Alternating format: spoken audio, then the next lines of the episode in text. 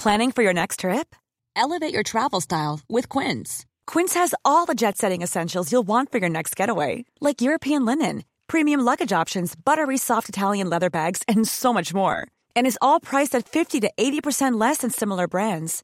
Plus, Quince only works with factories that use safe and ethical manufacturing practices.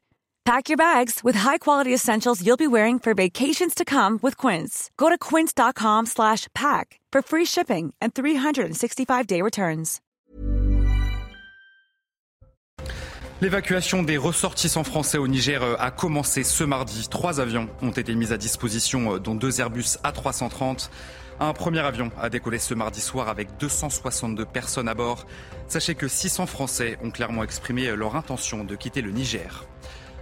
À Paris, la bijouterie euh, Piaget, située rue de la Paix, a été euh, braquée ce mardi midi. Deux hommes et une femme seraient à l'origine de ce braquage. Ils ont ensuite pris la fuite. Le butin est estimé entre 10 et 15 millions d'euros. Nouveau record historique du nombre de détenus en France. La barre des 74 000 prisonniers a été franchie. Au 1er juillet, le ministère de la Justice a recensé 74 513 personnes incarcérées en France. Avec ce nouveau pic inédit, la France bat pour la sixième fois en quelques mois son nombre record de détenus. Et puis, top départ des euh, Journées mondiales de la jeunesse à Lisbonne, à la veille de l'arrivée euh, du pape François. Des dizaines de milliers de jeunes fidèles sont arrivés euh, dans la capitale portugaise. Il s'agit du plus grand rendez-vous catholique international qui devrait rassembler un million de croyants d'ici la fin de la semaine.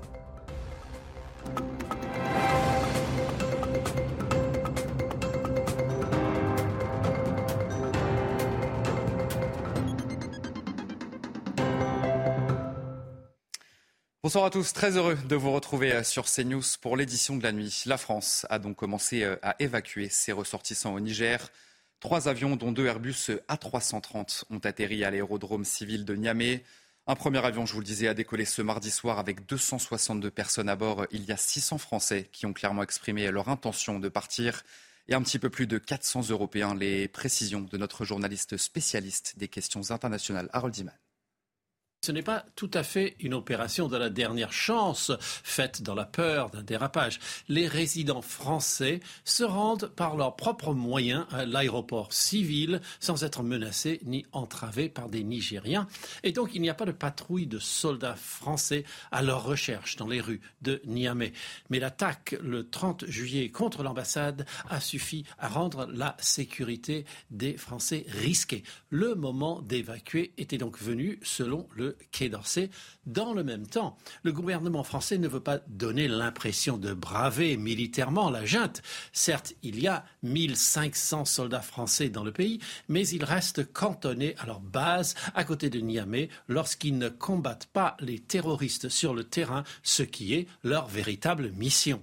Alors, l'on embarque les Français, les Européens et d'autres nationalités encore. Le gouvernement italien a envoyé son propre avion à Niamey le gouvernement américain, quant à lui, n'a pas annoncé sa propre opération et compterait sur les avions français pour évacuer certains Américains. Le gouvernement allemand euh, s'en remet aux avions français. Les civils européens seront partis avant l'ultimatum émanant des États de l'Afrique de l'Ouest exigeant le retour au gouvernement démocratiquement élu.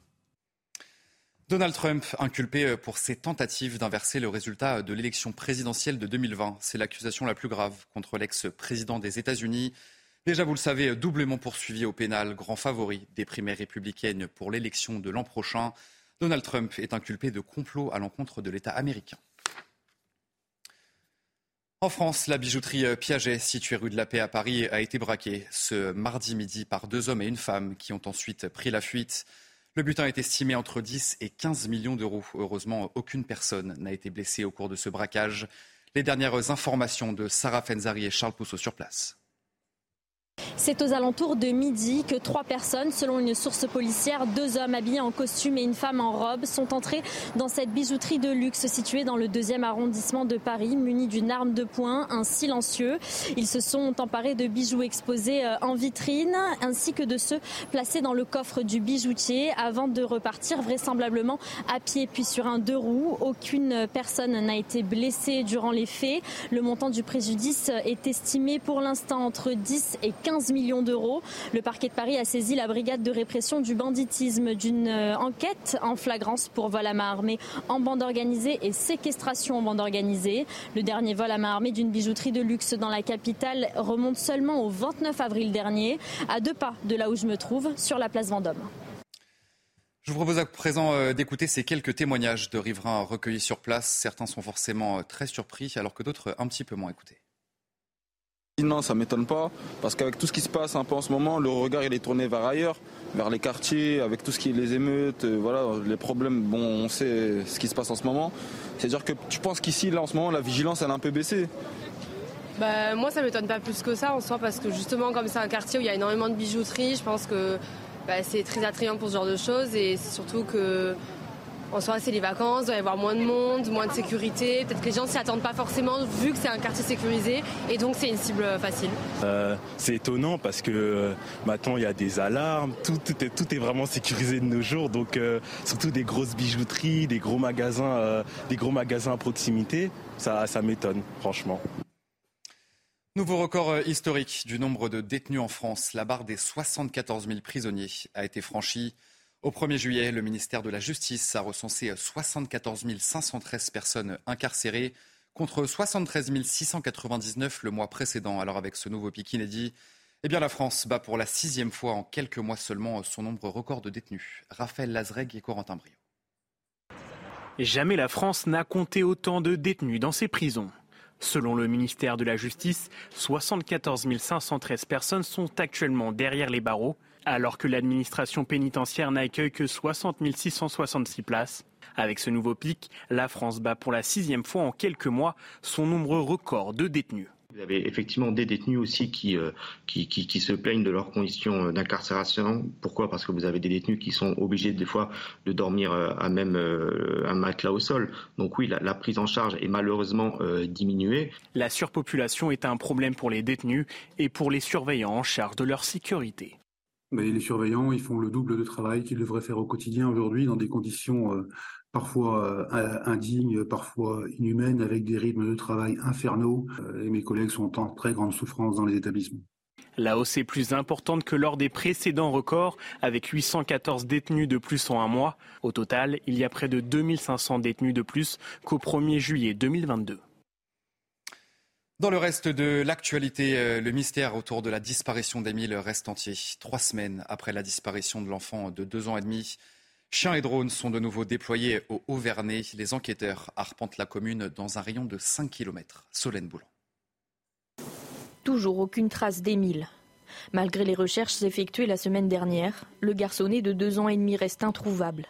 Après une pause ce week-end, elles ont repris ce lundi comme prévu. Le périmètre des investigations a été élargi au-delà de 5 km. Les enquêteurs sont désormais accompagnés de sept chiens, spécialisés dans la recherche de corps sans vie. Un drone, qui permet d'explorer à distance des zones difficiles d'accès, a également été déployé. Les investigations doivent permettre de vérifier qu'aucun corps ne se trouve autour du hameau. Pour rappel, une information judiciaire a été ouverte le 18 juillet dernier pour rechercher la cause de la disparition du petit garçon qui s'est volatilisé le 8 juillet. L'arrêté municipal interdisant aux riverains d'accéder au hameau a été prolongé. Les recherches devraient quant à elles se poursuivre jusqu'à jeudi soir. Mais à ce stade de l'enquête, les chances de retrouver le petit garçon vivant dans cet environnement sont quasi nulles. Dix jours après le meurtre d'Enzo, le village de Laï-Malherbe est encore sous le choc. L'adolescent de 15 ans a été tué d'un coup de couteau pour un simple regard. Certains riverains dénoncent d'ailleurs le manque d'intérêt de l'État pour cette affaire. Mathilde Couvillère-Flournoy et Fabrice Elsner. Dix jours après le meurtre d'Enzo, les stigmates sont toujours présents à La Malherbe. Ça a choqué tout le village. Hein. Malheureusement, c'est des jeunes qui sont. On a, notre petit groupe de jeunes qui chez nous. Qui se passe toujours très bien. Il n'y a jamais eu de problème. Enfin, moi, je, traîne souvent dans les Malherbe. Je ne me suis jamais senti en danger. Et l'émotion aussi. Cet ami d'Enzo, mort dans ses bras, témoigne de la scène d'horreur qu'elle a vécue. Je m'en souviens que je marche vers lui. Il me regarde en tournant la tête et il me dit Camille, je vais pas tenir. Et cette phrase, j'ai compris ce qu'il voulait dire parce qu'il était, il avait perdu mais tout son sang n'a rien de temps. Je sais que bah, il est mort devant moi, donc je sais très bien qu'il est plus là, mais j'arrive pas à y croire. Surnommé Bezo par ses amis et sa famille, Enzo n'avait que 15 ans lorsqu'il a été poignardé à la cuisse et au thorax. Pour le maire de la ville, le meurtre du jeune homme a trop vite été oublié, en cause la situation géographique du village. On peut dire qu'on est euh, délaissé, effectivement. Si ça avait été euh, dans une grande ville, sans doute qu'on en aurait parlé beaucoup plus. Je sais que la maman aurait voulu un soutien de la part de l'État, ne serait-ce que coup de téléphone, un appel. Une pétition pour une justice exemplaire à destination du garde des Sceaux a été lancée. Elle a déjà recueilli plus de 25 000 signatures. Quatre enquêtes pour viol et une autre pour tentative de meurtre ont été ouvertes en marge des fêtes de Bayonne. Elles se sont achevées dimanche après cinq jours de festivités. Les auteurs présumés n'ont pas encore été identifiés. Concernant l'enquête ouverte pour meurtre, un homme de 46 ans a été violemment agressé par trois individus alors qu'il rentrait chez lui. C'était le premier soir des fêtes. 1,3 million de fêtards ont pris part à l'édition 2023 contre 1,2 million l'année dernière. La date limite de déclaration des biens immobiliers a une nouvelle fois été repoussée. Le ministre de l'économie, le ministère de l'économie a annoncé ce mardi la date du 10 août comme date limite de déclaration des biens immobiliers. L'objectif est de permettre à tous les propriétaires une déclaration sereine et d'assurer une juste taxation des contribuables. Il s'agit déjà du troisième report de cette campagne de déclaration. Depuis ce mardi, le prix de l'électricité a augmenté de 10%. C'est une première étape vers une sortie progressive du bouclier tarifaire. L'objectif est d'alléger la charge sur les finances publiques et c'est un coup dur, bien sûr, pour les ménages les plus modestes ainsi que pour les petites entreprises. Corentin Brio. Une fin progressive du bouclier tarifaire. À partir d'aujourd'hui, le prix de l'électricité augmente de 10%. Une hausse qui s'appliquera aux ménages et aux petites entreprises. Un nouveau coup dur pour cette boulangerie nantaise. C'est comme une bonne partie des travailleurs. Hein. C'est ras-le-bol. Hein. C'est ras-le-bol, la fatigue, euh, fatigué d'être fatigué. C'est vraiment, c'est, ouais, on est à bout. Quoi. Cette augmentation devrait engendrer un surcoût moyen de 160 euros par an et par ménage. Dur de suivre pour les entreprises, sans faire de répercussions sur les prix de vente déjà fait dans le passé. Et si on le recommence là, euh, je pense qu'on va perdre tous nos clients, clairement. J'en ai, un peu peur. Déjà aujourd'hui, on a perdu une grosse partie. Euh, on ne peut pas tout augmenter. Près de 22 millions de personnes vont être impactées par cette hausse de l'électricité. Et puis ce mardi marquait euh, également la fin des soldes d'été. La date de fin était initialement fixée au 25 juillet, mais elle était repoussée en soutien, vous le savez, aux commerçants impactés par les émeutes du mois dernier. Un bilan mitigé cette année pour les commerçants. Certains ont très bien marché, alors que d'autres euh, un petit peu moins. Et on va écouter ensemble l'analyse de Francis Polombi. Il est le président de la Confédération des commerçants de France. Les enseignes dans les centres commerciaux ont bien travaillé. Euh, les secteurs euh, qui représentent les villes de, plage, les villégiatures, les villes de vacances ont très très bien travaillé. En centre-ville, ça s'est avéré moins bon dans les périphéries également. Donc ce sont des soldes partagés. C'est un peu normal parce que les soldes, compte tenu de leur déroulement, compte tenu des promotions sans arrêt toute l'année, y compris via le e-commerce, les grandes enseignes e-commerce, eh bien les soldes arrivent presque après la bataille euh, avec toute une saison qui s'est faite sur des promotions, sur du Black Friday, sur des ventes privées, etc. Pour le nouveau patron du MEDEF, Patrick Martin, les élus politiques français ne sont pas assez bien payés. Selon lui, leur charge de travail est trop importante par rapport à leur rémunération. Alors concrètement, faut-il augmenter les salaires de nos élus? On va écouter à ce sujet Cédric Zabot, directeur de l'Association des maires ruraux de France. Les 480 000 élus ruraux, pour l'essentiel, sont bénévoles. Je dis bien bénévoles, c'est-à-dire qu'ils ne touchent aucune indemnité. Donc les augmenter, par définition, c'est une évidence et c'est une nécessité. 60% des maires euh, élus en 2020 euh, sont des actifs, donc ça veut dire qu'ils concilient leur vie professionnelle avec euh, leur vie d'élu. La démocratie, elle a un coût, et ce coût-là, aujourd'hui, il n'est pas assumé pour la République à l'échelle des territoires ruraux, puisque effectivement, on a des indemnités qui ne compensent pas les pertes de salaire que concèdent euh, les élus en s'engageant. Et si vous avez de la chance cet été, vous pourriez bien croiser sur la plage euh, l'un des membres du gouvernement, même s'ils doivent rester bien sûr disponibles et ne pas trop s'éloigner de la capitale. Eh bien, les ministres ont pour la plupart euh, choisi de partir se reposer dans le sud de la France cette année. Alors, quelles sont leurs destinations pour cet été justement? Élément de réponse avec Mathilde Ibanez. Les vacances pour les membres du gouvernement ont commencé et c'est dans le Var, à Brigançon, qu'Emmanuel Macron et son épouse ont posé leurs valises pour une quinzaine de jours. Comme lui, Elisabeth Borne ou encore Olivier Véran sont partis se reposer dans la région. Bruno Le Maire, quant à lui, a décidé de partir prendre le soleil sur la côte basque. Clément Beaune ou encore Catherine Colonna sont partis en Corse et Éric Dupond-Moretti dans les Alpes-Maritimes. Des vacances studieuses pour les ministres puisque, comme chaque année, les membres du gouvernement se doivent de rester à deux heures de Paris, d'être joignables, d'être en veille active et surtout d'être mobilisables. Gérald Darmanin, lui, est en vacances dans les Bouches du Rhône, mais il est attendu le 15 août prochain pour un déplacement officiel en Polynésie française pour l'organisation des JO 2024. La rentrée des classes pour les membres du gouvernement se fera en tout cas le 23 août pour le premier Conseil des ministres. La Provence est à la recherche d'un tourisme qui n'épuise pas la ressource en eau. La région est prisée des touristes, vous le savez, mais l'eau se raréfie en raison du changement climatique. Les hôtels et campings tentent de trouver des solutions et parmi elles l'arrosage raisonné ou encore la diversification de la végétation. Tony Tapiro. Dans le pommeau de douche, vous avez un réducteur de pression qui permet d'économiser jusqu'à 50% d'eau. Pour réduire sa consommation d'eau, ce propriétaire d'un camping en Provence a su s'adapter la gestion de l'eau, nous avons commencé à, refaire l'intégralité des sanitaires. Euh, puis nous avons ensuite euh, équipé les sanitaires avec des panneaux solaires. Nous faisons euh, de l'arrosage raisonné pour ce qui est des plantes, de la végétation. Après avoir frôlé le manque d'eau l'été dernier, cet autre camping a fait le choix d'une couverture de piscine isolante pour éviter l'évaporation. Je crois qu'il y a un avant 2022 et un après 2022. On a conscience aujourd'hui que l'eau est fragile et qu'on en a extrêmement besoin et donc il faut la préserver avec des gestes euh, quotidiens. Des gestes transmis aux visiteurs par les acteurs du tourisme. Ils ont un rôle vraiment de, faire passer le message vis-à-vis de leurs visiteurs pour dire euh, écoutez là il faut faire des économies d'eau quand vous sortez de votre douche il faut euh, il faut fermer quand vous sortez de votre chambre la clim faut l'arrêter des habitudes à prendre pour garantir de l'eau même en période de sécheresse les journées mondiales de la jeunesse ont débuté ce mardi au Portugal, à Lisbonne, à la veille de l'arrivée du pape François sur place.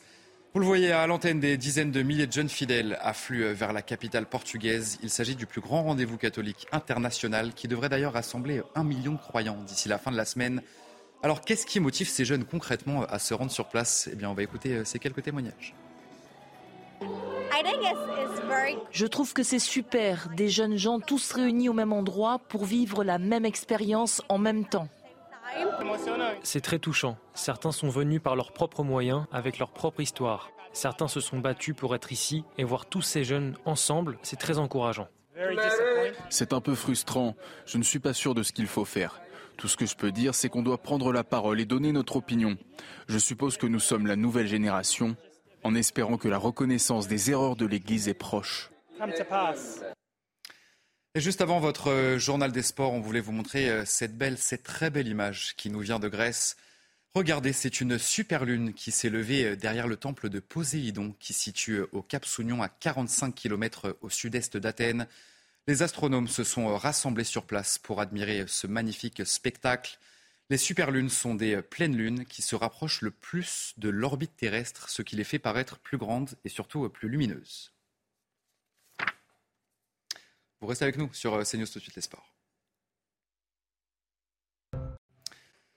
Et comme d'habitude, on va commencer euh, ce journal des sports avec du football. L'Olympique de Marseille a officialisé ce mardi la signature euh, de l'international sénégalais Ilman Ndiaye. Un transfert estimé à environ 17 millions d'euros euh, il y a quelques mois. L'ancien joueur euh, du Sheffield United, âgé de 23 ans, avait passé un an dans le centre de formation olympien et il disait à l'époque euh, rêver de l'OM. Écoutez. Ça, c'est un de mes premiers rêves, ça. Un de mes premiers rêves repartir là-bas, exploser, même pouvoir être une légende. Ça, je fais que d'y penser. Que d'y penser, toujours. Si ça prend quelques années, si c'est pas maintenant, c'est dans longtemps je vais continuer à bosser. Et de son côté, euh, le Paris Saint-Germain s'est une nouvelle fois incliné ce mardi face à l'Inter Milan euh, en match amical.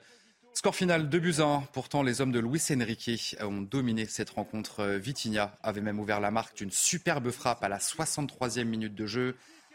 On va la voir ensemble peut-être, cette magnifique frappe à l'antenne. Les interistes ont ensuite inversé la tendance en toute fin de match. D'abord grâce à Esposito à la 81e minute de jeu. C'est ensuite Saint-Cy qui va donner la victoire à l'Inter Milan. Le PSG enchaîne un troisième match d'affilée sans succès. On va terminer ce journal des sports avec nos Bleus, les joueuses d'Hervé Renard qui affrontent ce mercredi le Panama en vue du troisième match de poule à Sydney. Le coup d'envoi est prévu à midi heure française. Il suffit d'un petit match nul pour assurer la qualification à notre tricolore. On va écouter le coach Hervé Renard et l'attaquante Diani juste avant cette rencontre. Par rapport à certains matchs qu'on a pu effectuer euh, depuis que je suis arrivé, euh, il y a plus d'agressivité, il y a plus euh, de réaction à la perte du ballon collective. Il y a plus, euh, comme on dit, de grinta. Hein Et c'est un élément essentiel euh, maintenant. Vous avez vu que je l'ai répété souvent dans le, dans le football féminin de haut niveau.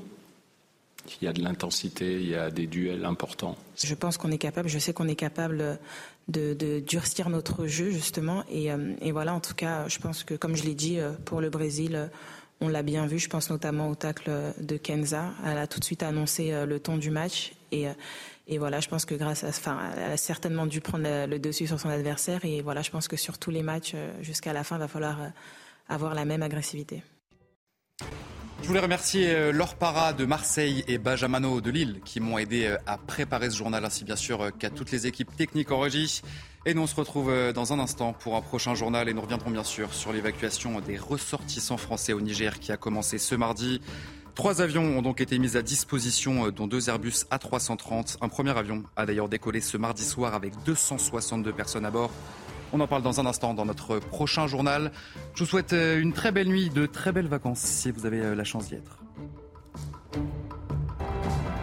Retrouvez tous nos programmes et plus sur cnews.fr.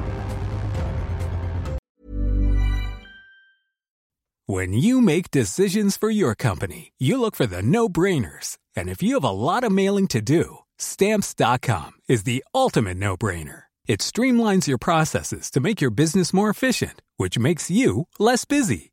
Mail checks, invoices, legal documents, and everything you need to keep your business running with stamps.com. Seamlessly connect with every major marketplace and shopping cart. Schedule package pickups and see your cheapest and fastest shipping options from different carriers. With rates up to 89% off USPS and UPS rates. And with the Stamps.com mobile app, you can take care of mailing and shipping wherever you are. Make the same no brainer decision as over 1 million other businesses with Stamps.com. Sign up with Code PROGRAM for a four week trial, plus free postage and a free digital scale. No long term commitments or contracts. That's stamps.com. Code program.